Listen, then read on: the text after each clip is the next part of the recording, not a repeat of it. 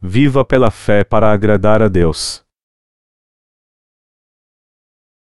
Marcos 11 horas e 11 minutos menos 14.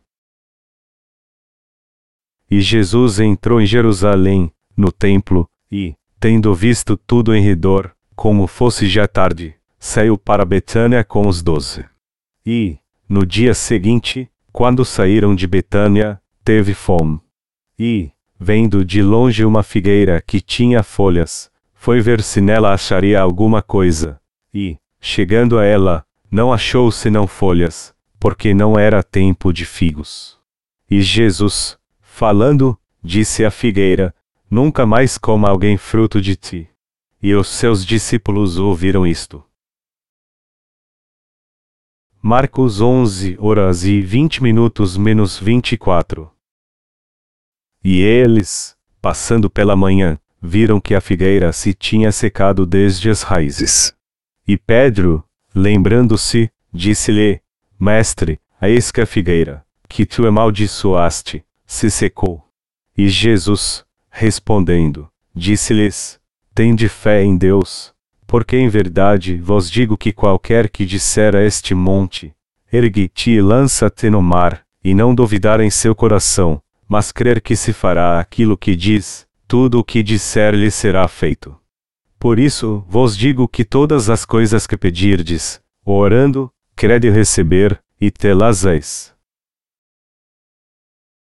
Está escrito no texto bíblico acima, e eles, passando pela manhã, viram que a figueira se tinha secado desde as raízes. E Pedro, lembrando-se, disse-lhe: Mestre, eis que a figueira, que tu amaldiçoaste, se secou. E Jesus, respondendo, disse-lhes: Tende fé em Deus, porque em verdade vos digo que qualquer que disser a este monte, ergue-te e lança-te no mar, e não duvidar em seu coração, mas crer que se fará aquilo que diz, tudo o que disser lhe será feito.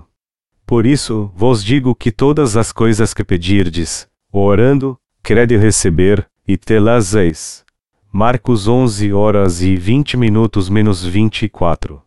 Como diz o texto, Deus quer que tenhamos fé nele. O que Deus quer de todos nós é que nosso coração tenha fé nele. Nós podemos ser abençoados ou rejeitados por Deus, dependendo se temos fé nele em nosso coração ou não.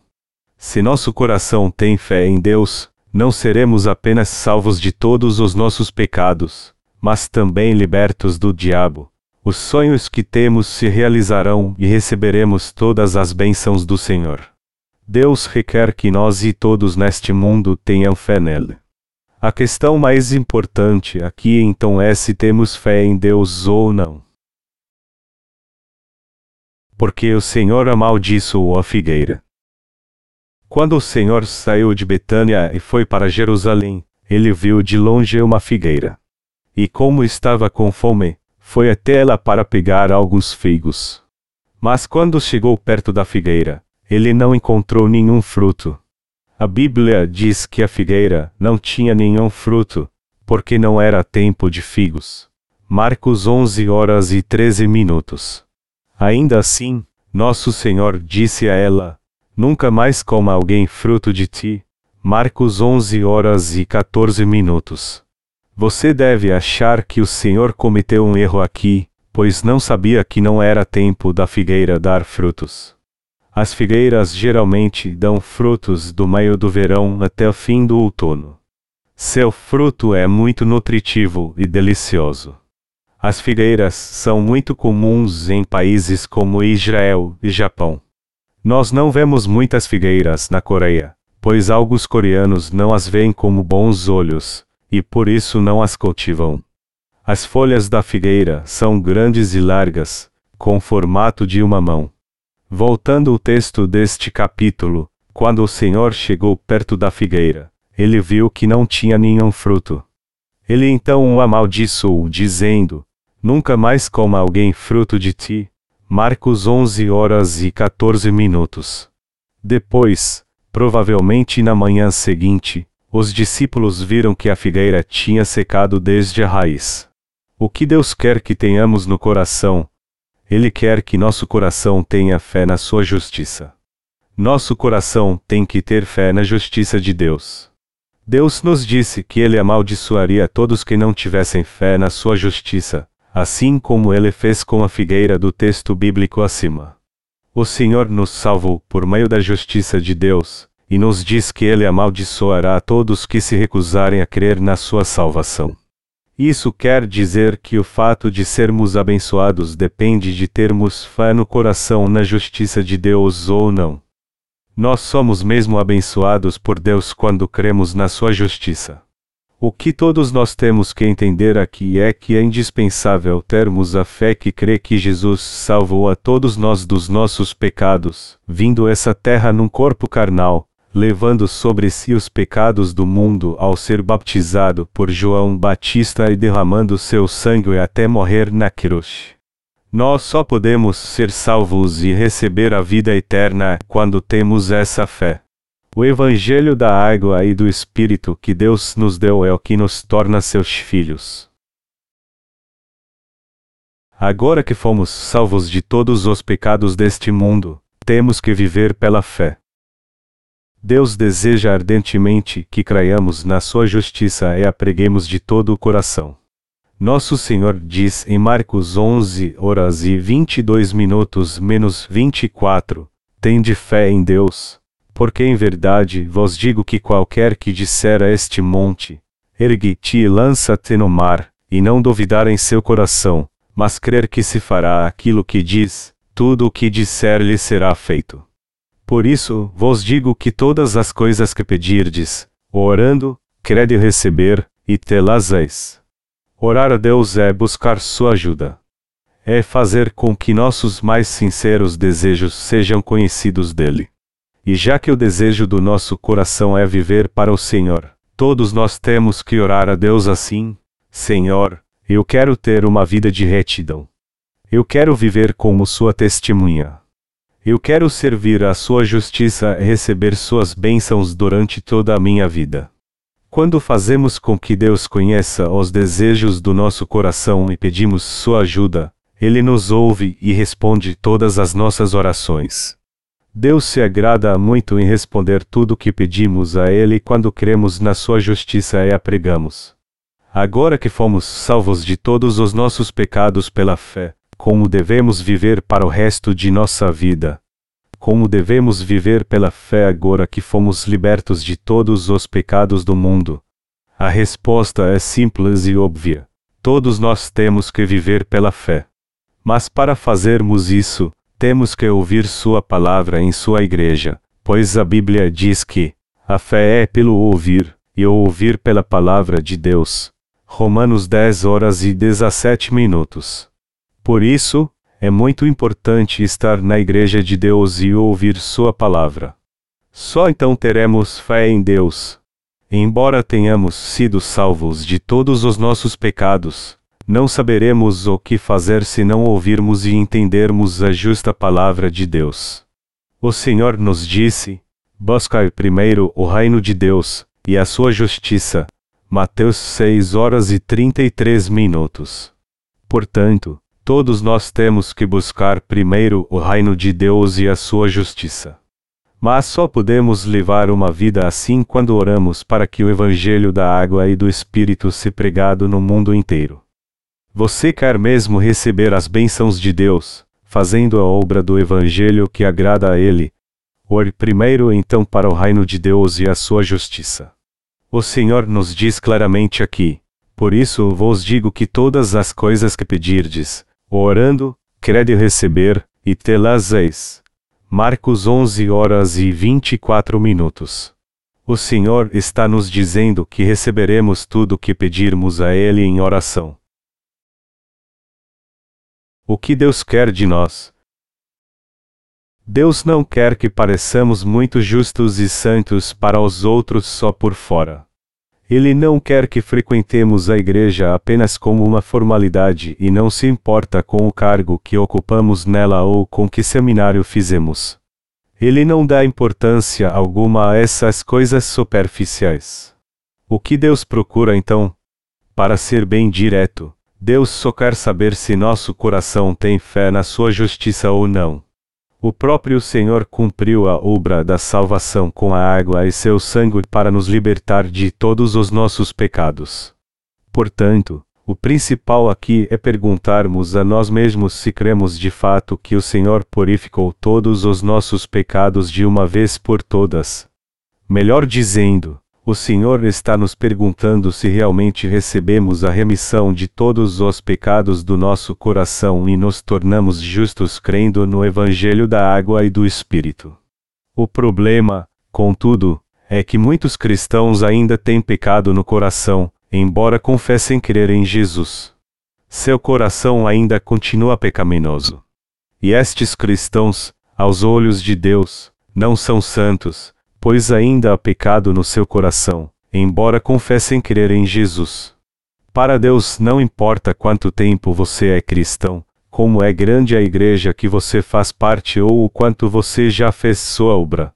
Deus só quer saber se você nasceu de novo crendo no Evangelho da água e do Espírito, que é a justiça de Deus, e se você tem vivido para anunciá-la. Isso porque senão você não crer no Evangelho da água e do Espírito, será impossível você receber a remissão de pecados e também ser liberto das garras de Satanás, por mais que você tenha uma vida de retidão.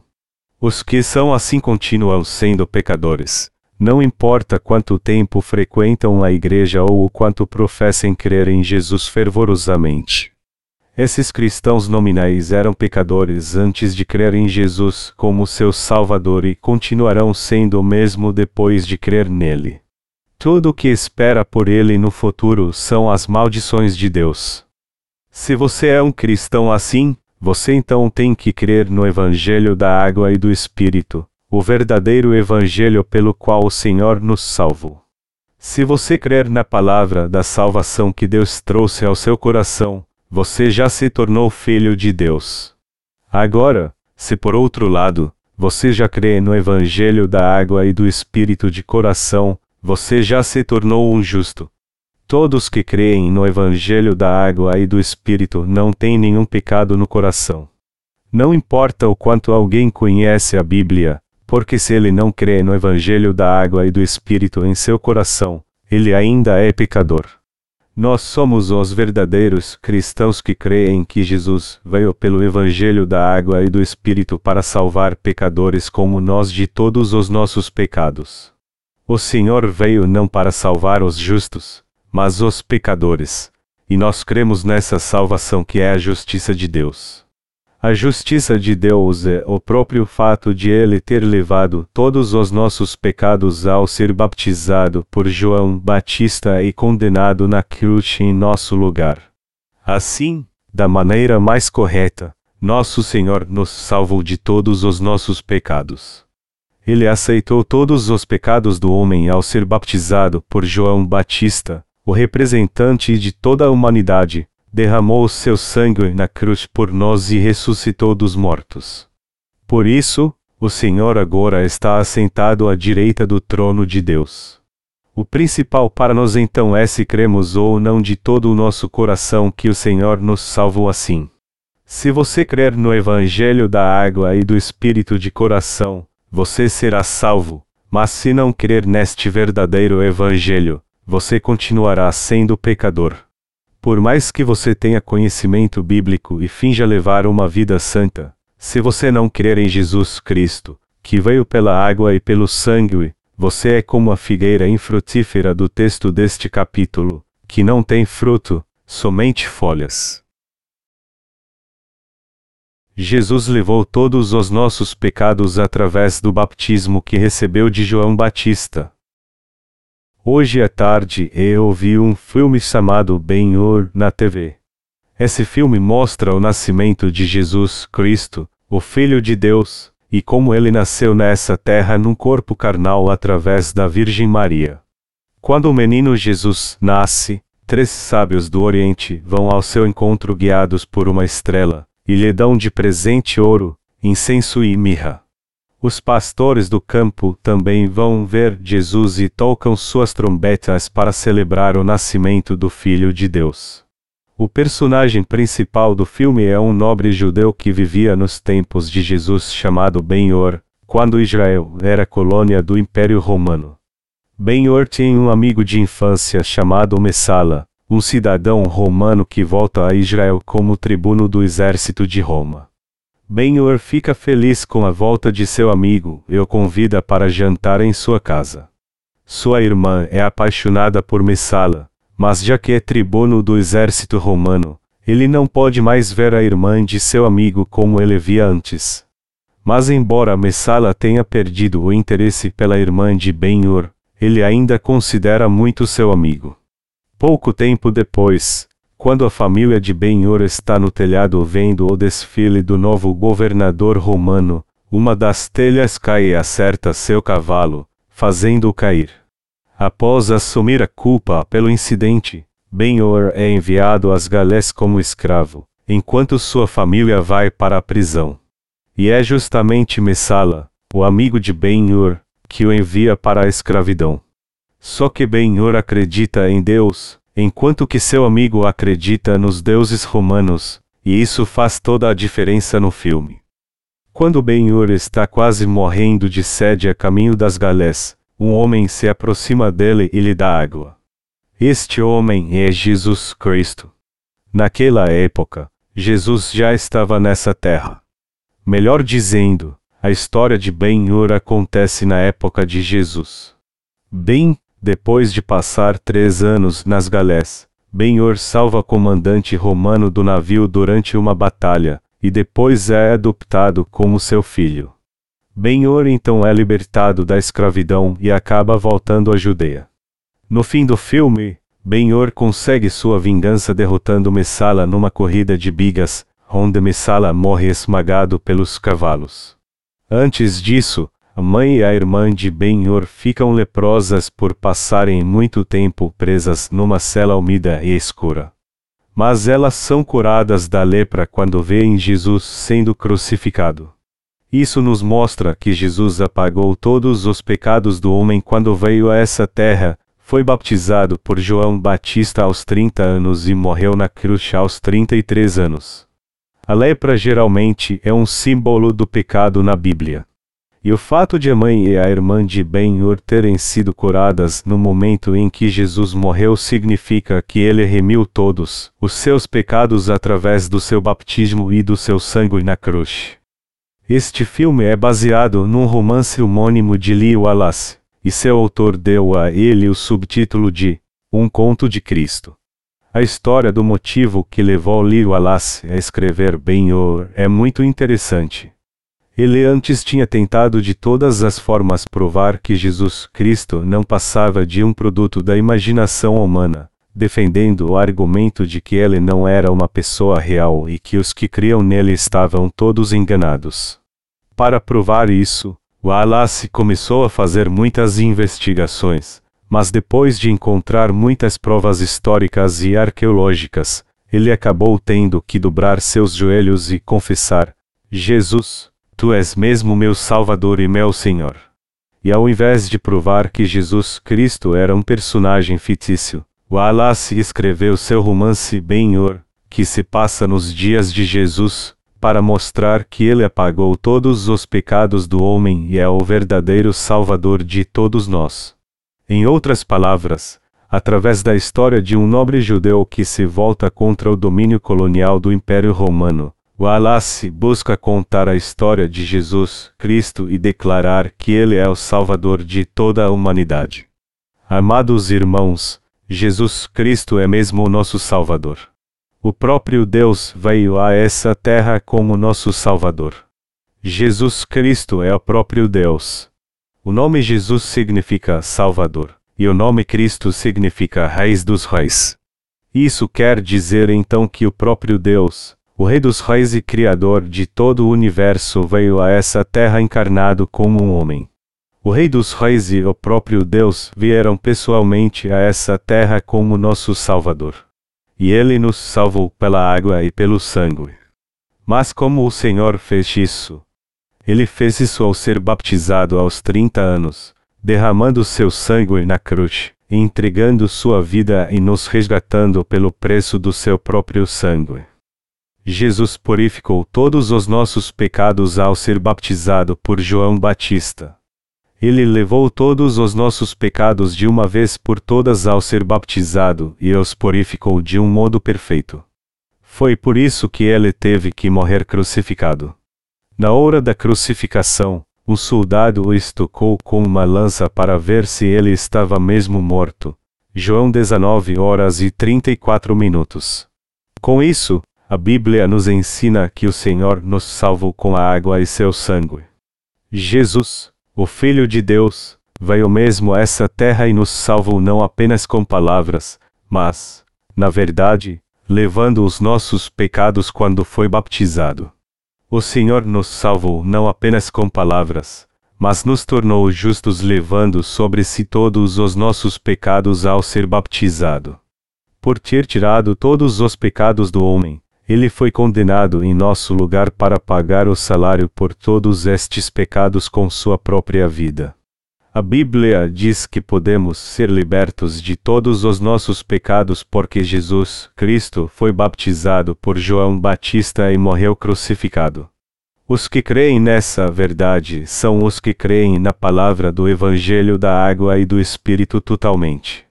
E só estes que creem na palavra de Deus exatamente como ela é podem ser libertos dos pecados do mundo.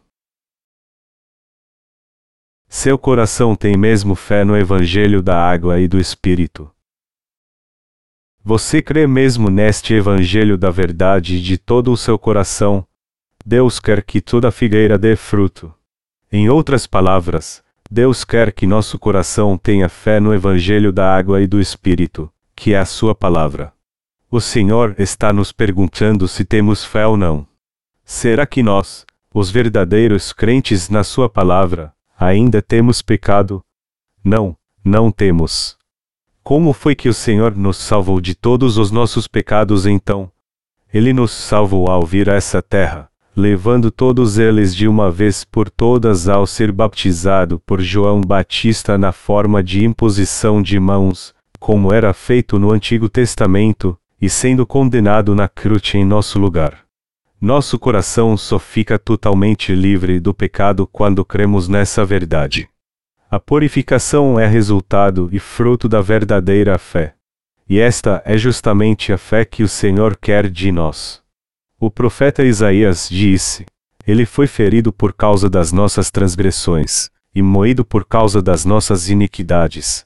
Isaías 53 2.5 Apesar de Jesus Cristo nunca ter cometido nenhum pecado, ele teve que morrer na cruz porque levou todos os nossos pecados quando foi baptizado no Rio Jordão.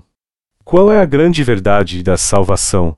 O Evangelho declara que a verdade é que nosso Senhor nos salvou pela água, pelo sangue e pelo Espírito. Você crê nessa verdade de todo o seu coração? A Bíblia diz claramente que, com o coração se crê para a justiça, e com a boca se faz confissão para a salvação. Romanos 10 horas e 10 minutos. Mas só podemos ter essa verdadeira fé se crermos de todo o nosso coração no Evangelho da água e do Espírito. E é essa fé que determina se vamos receber a salvação ou enfrentar a condenação eterna. Nossa fé não pode ser como a figueira que não tinha nada além de folhas, mas sim sincera e de todo o coração. A questão então, em outras palavras, é se cremos ou não de todo o nosso coração no Evangelho da água e do Espírito. Nós só podemos ser salvos se crermos de todo o coração no Evangelho da água e do Espírito. Caso contrário, jamais poderemos receber a salvação. Sempre que meu coração fica angustiado por causa das provas e lutas, eu procuro fazer a vontade de Deus. Então, eu entendo que o Senhor está me dizendo para pregar o Evangelho da água e do Espírito mesmo em meio às dificuldades. Porém, eu não prego o Evangelho da água e do Espírito com minhas próprias forças, nem é por causa do meu trabalho duro que as pessoas recebem a remissão de pecados. Eu também sei que não estou fazendo a obra de Deus graças à ajuda de alguém. É claro que há muitos obreiros trabalhando duro comigo para pregar o Evangelho, Mas sei que Deus fez o plano da salvação para que todos neste mundo crescem no Evangelho da água e do Espírito e fossem salvos. É por isso que temos pregado o Evangelho onde podemos, tanto no nosso país como no exterior, pois cremos que é segundo a obra e o plano de Deus que nós podemos pregar este Evangelho todos os dias. A primeira coisa que você tem que fazer quando for salvo de todos os seus pecados crendo no Evangelho da água e do Espírito é se unir à Igreja de Deus pela fé. Você tem que estar pronto para seguir a orientação de Deus, mesmo que alguns ensinamentos da Igreja sejam diferentes do que você esperava ou aprendeu antes. Mas para isso, você precisa fazer parte da Igreja de coração.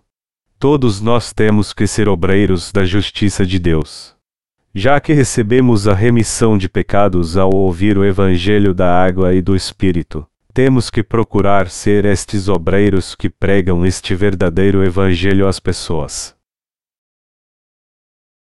Como os santos que foram salvos devem viver? Como devemos viver a partir de agora que fomos salvos de todos os nossos pecados por crermos no Evangelho da Água e do Espírito? Embora tenhamos sido salvos do pecado e nos tornado totalmente puros, ainda nos preocupamos com o modo que devemos viver neste mundo. Antes, quando nós tínhamos pecados, costumávamos confessá-los a Deus e pedir seu perdão, mas agora que não temos mais pecado, não precisamos mais fazer orações de arrependimento. Por essa razão, só devemos nos preocupar agora com a maneira que devemos viver neste mundo. Mas antes de nos preocuparmos com isso, primeiro temos que buscar o reino de Deus e a sua justiça. O que mais agrada a Deus então? Deus se agrada quando servimos ao Evangelho da água e do Espírito. Como devemos servir ao Evangelho da água e do Espírito então? Para servirmos ao Evangelho, primeiro temos que fazer parte da Igreja de coração e unir nossas forças. É bem provável que você tenha feito orações de arrependimento todos os dias até agora tentando em vão ser salvo dos seus pecados. Mas daqui em diante, você tem que confiar no Evangelho da água e do Espírito e fazer a obra de Deus em sua vida. Essa é a vida que todo irmão e irmã devem viver. Nosso Senhor venceu o mundo. Ele derrotou o diabo. Então, nós também podemos derrotar o diabo se crermos na justiça do Senhor. Nem o diabo pode nos resistir. Já que cremos na justiça de Deus, Satanás não pode tocar na nossa vida. E até se ele tentar nos prejudicar fazendo ameaças, nós sempre resistiremos a ele pela fé no Evangelho da água e do Espírito e o repreenderemos dizendo: Satanás, eu te ordeno em nome de Jesus que você fique longe de mim. O Senhor diz: A oração feita por um justo pode muito em seus efeitos. Tiago 5 horas e 16 minutos. Quando nós, que cremos na justiça de Deus, Oramos a Ele fervorosamente, sempre vemos Sua obra sendo feita diante dos nossos olhos por causa da nossa fé. Como vocês desejam viver? Eu estou certo que todos vocês querem viver para agradar a Deus. Vocês querem viver para pregar o Evangelho da água e do Espírito. Vocês querem dedicar toda a sua vida à pregação do Evangelho. Se querem, vocês devem guardar sua fé a todo custo. Todos nós temos que defender nossa fé que agrada ao Senhor. E também temos que orar pela fé, pedindo ao Senhor que nos permita ter uma vida que valha a pena, embora não a mereçamos. Deus responderá tudo o que pedirmos a Ele em oração, se for da Sua vontade. Ele responderá toda oração que fizermos se crermos que Sua vontade é perfeita. A palavra de Deus afirma que se nossa fé for pequena como um grão de mostarda, diremos a um monte que se lance no mar e ele fará. Mas e você? Você tem no coração essa fé que Deus quer, do tamanho de um grão de mostarda. Nosso Senhor disse que se tivermos uma fé do tamanho de um grão de mostarda, nós poderemos até mover montanhas enormes. O grão de mostarda é tão pequeno que é difícil de se ver e é levado até mesmo por uma brisa suave. Um grão de mostarda é muito pequeno. No entanto, mesmo se nossa fé for desse tamanho, Deus considerará o desejo do nosso coração quando orarmos para que Ele cumpra Sua vontade em nossa vida, e não a nossa. Embora minha fé seja imperfeita, eu creio na justiça do Senhor. Então, se orarmos a Deus de coração por uma boa causa, mesmo que não sintamos nada demais, Ele com certeza responderá a todas as nossas orações e tornará realidade todos os nossos sonhos. E essa fé é totalmente indispensável a todos os santos. Já que fomos salvos pela fé, de agora em diante temos que viver por ela segundo a vontade de Deus. Todos nós temos que viver para agradar a Deus e orar para que Ele nos abençoe, pois assim Ele nos ajudará a ter esse tipo de vida. Nós temos que crer em Deus e esperar Sua resposta tendo fé. Você crê em Deus? Se crê, tenha um sonho que vale a pena em seu coração antes de tudo. Fazer a obra de Deus não é algo que acontece de acordo com as circunstâncias, mas sim do que fazemos pela fé. A Bíblia diz que a fé é a certeza das coisas que se esperam. Hebreus 11, 2.1. Isso significa então que se você tem uma fé sincera no coração, você pode pedir algo a Deus pela fé em suas orações e esperar com paciência, pois Ele certamente fará o que você espera. O que você e eu devemos esperar de Deus? Todos nós devemos esperar o melhor de Deus. Todos que foram salvos devem sonhar em Deus. José era um sonhador. Um dia, José sonhou que onze molhos se levantavam e se inclinavam diante do seu molho. E ele contou seu sonho a seu pai e aos seus irmãos. Seus irmãos se ofenderam com o sonho e disseram: Será que ele está dizendo que vamos nos inclinar diante dele, mesmo sendo ele menor que nós? Eles então venderam José para mercadores e não disseram nada ao seu pai. Mas o que aconteceu com o sonho de José? Ele se tornou mesmo realidade. Ele aconteceu exatamente como José havia sonhado. Muito tempo depois, José veio a se tornar governador de toda a terra do Egito. E quando uma terrível fome assolou o Egito e todas as regiões ao redor, os irmãos de José foram até lá para comprar sementes e acabaram se curvando diante dele, pois ele era o governador do Egito. Seu sonho então se tornou realidade. Assim como José, todos que foram salvos devem ter um grande sonho. Quando eu nasci de novo, eu sonhava pregar o Evangelho no mundo todo. Mas antes de nascer de novo, eu criei apenas no sangue de Jesus, e, por isso, não deixei de ser pecador. Mas quando eu conheci o Evangelho da água e do Espírito na palavra de Deus, eu criei nele de todo o meu coração. Depois de nascer de novo, então, a única coisa que eu pedi a Deus em minhas orações era que Ele me permitisse pregar o Evangelho. Então, eu disse a Deus em minhas orações: Senhor, ninguém neste mundo conhece este Evangelho da água e do Espírito. Dê-me forças e prepare tudo para que eu possa pregá-lo no mundo inteiro. Mas como eu pude ter orado assim se tinha acabado de ser salvo? Que fé ou poder eu tinha naquela época? Mesmo assim, eu ambicionei coisas tão grandes no Senhor que, assim que fui salvo, a primeira coisa que eu pedi a Deus foi que Ele me permitisse pregar o Evangelho no mundo inteiro. E Deus tornou meu sonho realidade. Mas e você, qual foi a primeira coisa que você desejou quando foi salvo dos seus pecados crendo no Evangelho da Água e do Espírito? Você desejou fazer a obra de Deus, receber suas bênçãos e viver por uma causa linda e que valia a pena? Ou você só desejou ter uma vida confortável para satisfazer sua própria carne? Qual é o sonho que você tem no coração hoje? Você deve ter um sonho lindo e que vale a pena, por mais que ache difícil ele se tornar realidade devido às circunstâncias. Você tem que crer em Deus da maneira correta e ter fé diante dele. Quem não tem mais sonhos está morto. Todos que foram salvos têm que confiar em Deus e buscar sua ajuda ao invés de ficar olhando para as circunstâncias. Eles têm que pedir a Deus que torne seus sonhos realidade, orando assim a ele: Senhor, eu tenho certeza que sou um homem justo, pois creio em ti. Me abençoe, Senhor, para que eu possa servir ao Evangelho da água e do Espírito de todo o meu coração. Aí então, você será abençoado tanto física como espiritualmente. Que obra você quer fazer para o resto de sua vida? Você quer viver para pregar o Evangelho da água e do Espírito. Não diga que você vai pregar o Evangelho da água e do Espírito só se a situação permitir. Diga a Deus o quanto você quer viver para Ele. E ore a Ele pedindo sua ajuda. Peça a Deus que te ajude a viver da maneira que você deseja viver. Eu creio que Ele com toda certeza te responderá. A fé é justamente isso. A fé que nosso Senhor está falando no texto bíblico deste capítulo não é outra senão esta. Nosso Senhor quer que todos nós tenhamos essa fé em nosso coração.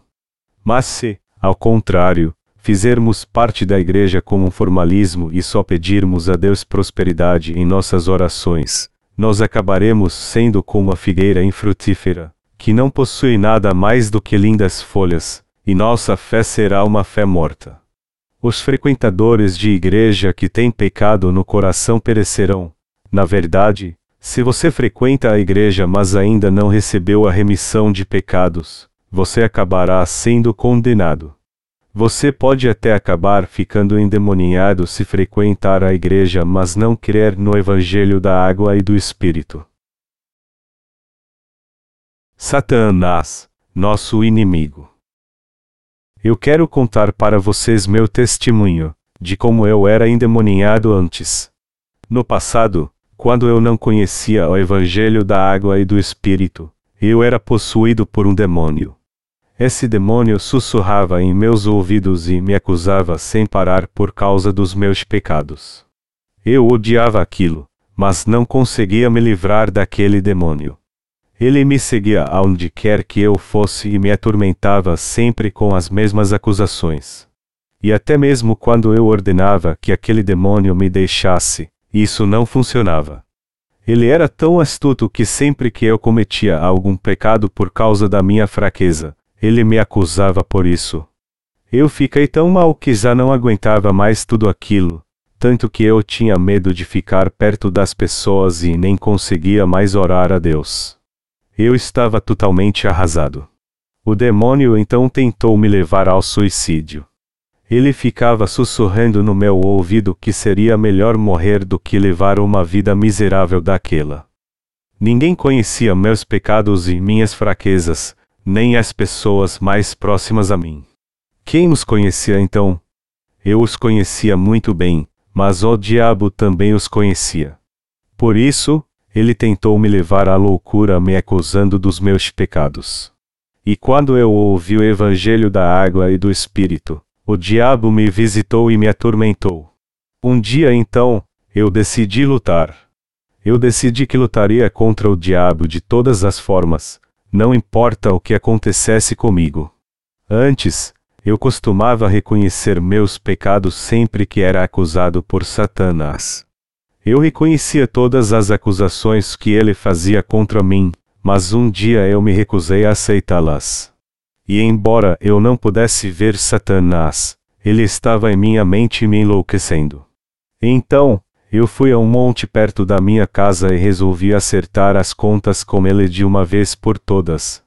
Lá, eu disse a ele: Hoje, nós vamos acabar essa disputa de uma vez por todas. Se eu perder, eu vou pular daqui e me matar, mas se você perder, você vai ficar longe de mim para sempre e nunca mais me atormentar. Jesus foi baptizado por João Batista para levar meus pecados, e ele derramou o seu sangue na cruz por mim. Ele foi condenado e morreu por todos os meus pecados em meu lugar. Sendo assim, eu não tenho mais pecado. Eu te ordeno então em nome de Jesus, para trás de mim, Satanás. Naquele momento, Satanás se rendeu e me deixou. Eu criei na palavra do Senhor que diz que Ele apagou todos os meus pecados com a água e seu sangue. E assim eu recebi a remissão dos meus pecados. Já que eu criei nessa palavra, nenhum demônio poderia fazer mais nada comigo. Não havia mais nenhum pecado em meu coração. Quem entrou no meu coração sem pecado então? O Espírito Santo entrou no meu coração e passou a habitar aqui. E o Espírito Santo sempre testifica do Evangelho em mim, dizendo: Sim, você não tem mesmo mais nenhum pecado. Jesus foi baptizado por você, condenado por você e crucificado por você. Todos os seus pecados foram passados para ele quando ele foi baptizado. Portanto, você não tem mais nenhum pecado. Deste modo, o Espírito Santo entrou no meu coração e dá testemunho do Evangelho confirmando que minha fé está correta. Depois que nascemos de novo, é muito chato ouvir os sermões ou ler algo escrito por alguém que não nasceu de novo. Se não vigiarmos, isso pode até nos confundir. Embora Satanás não possa mais entrar no nosso coração, ele pode nos oprimir por fora. É por isso que a Igreja de Deus é indispensável para nós. Nós só podemos resistir a Satanás e vencê-lo porque nossa fé é edificada na Igreja de Deus. Apesar de termos nascido de novo, Satanás tenta nos enganar com falsos profetas, a fim de que não nos alimentemos da verdadeira palavra de Deus. O diabo tenta fazer isso conosco. Mas, embora ele não possa nos levar para o inferno, ele pode nos tirar da igreja, nos causar muitos problemas e nos fazer sofrer muito. É por isso que precisamos estar sempre na igreja de Deus, onde o povo de Deus nascido de novo se reúne para adorá-lo. Na igreja de Deus, todo líder, todo pastor, todo evangelista e todos os irmãos são crentes nascidos de novo. Sempre que alguém que ainda não nasceu de novo vem à nossa igreja, o Evangelho da água e do Espírito é pregado para ele, a fim de que ele também possa nascer de novo. Por essa razão, a Igreja de Deus é indispensável a todos nós que nascemos de novo. E nós temos que pregar o Evangelho da água e do Espírito para nossos familiares e orar a Deus para que os salve também. O próprio Deus irá nos usar para isso. Tudo o que temos a fazer é pregar o Evangelho da água e do Espírito para eles. Amados irmãos, agora que vocês nasceram de novo crendo na palavra, se vocês continuarem na Igreja de Deus e ouvirem atentamente a palavra, sua fé crescerá e vocês não serão apenas libertos da opressão de Satanás, mas também receberão as bênçãos de Deus em sua vida. E conforme sua alma for edificada na palavra de Deus, na sua santa igreja, e vocês entregarem sua vida totalmente a Deus para ser guiados por Ele e fazer sua obra, vocês receberão suas abundantes bênçãos e serão libertos do jugo de Satanás. Só que se vocês, depois de terem sido salvos, continuarem frequentando uma igreja cujos membros ainda não nasceram de novo, lendo algum livro de alguém que ainda não nasceu de novo ou ouvindo sermões pregados por falsos profetas, vocês ficarão confusão e passarão por grandes lutas. Sua mente ficará confusa, assim como a terra era sem forma e vazia e as trevas que havia sobre a face das águas quando Deus criou o universo. Gênesis 1 2.2 Vocês então não conseguirão discernir luz e trevas. Vocês já nasceram de novo crendo no Evangelho da água e do Espírito. Vocês creem mesmo neste Evangelho. Já que cremos no Evangelho da água e do Espírito, todos nós temos que ter lindos sonhos no Senhor e pedir a Ele que nos ajuda a levar uma vida de retidão. E temos que crer também que Deus responderá a todos os nossos pedidos e orações. Se crermos em Deus, tudo acontecerá exatamente como crermos. É claro que nem todas as nossas orações serão respondidas de imediato, mas se confiarmos em Deus e esperarmos com paciência, Ele responderá todas as nossas orações no seu tempo. Se tivermos sonhos valiosos em nosso coração e pedirmos que Deus realize estes sonhos confiando que Ele nos responderá, Ele certamente fará isso no seu tempo. Pode levar um mês, alguns meses ou até mesmo um ano, mas Deus com certeza nos responderá. É assim que Ele trabalha em nossa vida. Muitos falsos profetas que ainda não nasceram de novo dizem que se você ofertar muito dinheiro a Deus, você será abençoado por ele e ficará rico. Mas isso não passa de mentira. Se você não crer em Deus de todo o seu coração, você não tem nada a ver com ele. Você deve crer em Deus com sinceridade de coração. Como você crê em Deus então? Você crê de todo o seu coração que Jesus Cristo é o Salvador que te libertou com a água e seu sangue? Quando cremos neste Salvador de coração, Deus nos visita para ver se há frutos da salvação em nós, assim como Jesus procurou algo para comer na figueira. É nessa hora que podemos mostrar a Ele nossa fé dizendo: Aqui está, Senhor. Eu conheço a Sua palavra e creio nela de todo o meu coração. Aqui está a minha fé. Aí o Senhor nos dirá: Eu vejo que você possui a fé que o salvou, mas você tem a fé que crê que eu respondo todas as suas orações. Então poderemos dizer a Ele: Sim, Senhor. Eu tenho essa fé em ti, embora ela seja pequena como um grão de mostarda. E assim poderemos oferecer nossa fé como fruto a Ele. Uma figueira não dá apenas um fruto. Em cada galho ela dá frutos. Mas ao contrário das outras árvores, que dão frutos depois de desabrocharem, as figueiras dão frutos direto dos seus brotos, antes que eles brotem. Embora o feigo pareça uma fruta, ele é na verdade uma infrutescência com vários gomos dentro. Nós podemos ver várias sementes quando um figo cai e se abre.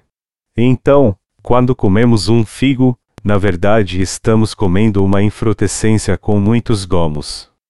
Havia uma grande figueira atrás de nossa igreja. E se você pegasse um ramo e plantasse no seu quintal, ele cresceria e se tornaria uma grande árvore. É muito fácil plantar uma figueira. Tudo o que você tem a fazer é quebrar um ramo e plantá-lo no seu quintal que você terá uma figueira. Figos não são apenas doces e deliciosos, mas frutas que crescem até o fim do outono. Por isso, você pode desfrutar dessa árvore várias vezes. Eu estou tentando ensinar uma lição aqui, que você precisa renovar sua fé constantemente. Você deve sempre desejar algo no coração, fazer este desejo conhecido de Deus, pedir sua ajuda e crer que Ele responderá às suas orações e realizará seu desejo. E você jamais deve perder sua fé. Nós veremos todos os nossos sonhos sendo cumpridos por Deus. Todos nós seremos abençoados por Ele. Toda vida de fé deve ser assim. Embora você tenha nascido de novo, não pense que este é o fim de sua busca pela verdade em sua vida. Afinal, você deve sempre ter um sonho no coração. Eu tenho certeza que todos nós temos um desejo ou outro, seja ele material ou espiritual. E também estou certo de que todos nós desejamos levar uma vida de retidão e receber muitas bênçãos do Senhor. Conte seus sonhos para Deus. Ore a Ele e peça sua ajuda. Creia que Ele tornará seu sonho realidade e viva pela fé na sua igreja. Assim, Ele suprirá todas as suas necessidades no seu tempo. Há pessoas de vários níveis aqui no culto hoje, e eu peço a todos vocês que tenham um sonho. Deus se agrada quando temos fé nele em nosso coração. Portanto, temos que confiar em Deus, orar a Ele e crer que nossas orações serão respondidas. E quando tivermos essa fé inabalável de que Deus com certeza responderá nossas orações, Ele se alegrará e certamente fará isso por causa da nossa fé. Vocês creem nisso? Eu também creio. Como vocês querem viver para o resto de sua vida? Vocês querem servir a Deus como seus justos obreiros? Se querem, vocês não podem mais servir ao diabo ou às pessoas do mundo a partir de agora mas seu desejo deve ser servir a Deus, pregar seu evangelho e receber as bênçãos físicas e espirituais que ele tem para seus servos. Vocês querem ter uma vida assim? Se seu coração deseja ter esse tipo de vida, Deus com certeza te abençoará para que vocês vivam assim. Orem a Deus e façam com que Ele conheça todas as suas petições, pois assim Ele tornará realidade todos os seus sonhos e desejos. Leve a Deus em oração todos os desejos do seu coração. Deste modo, vocês conseguirão ter o tipo de vida que tanto desejam viver pela fé. Aleluia! Louvado seja Deus!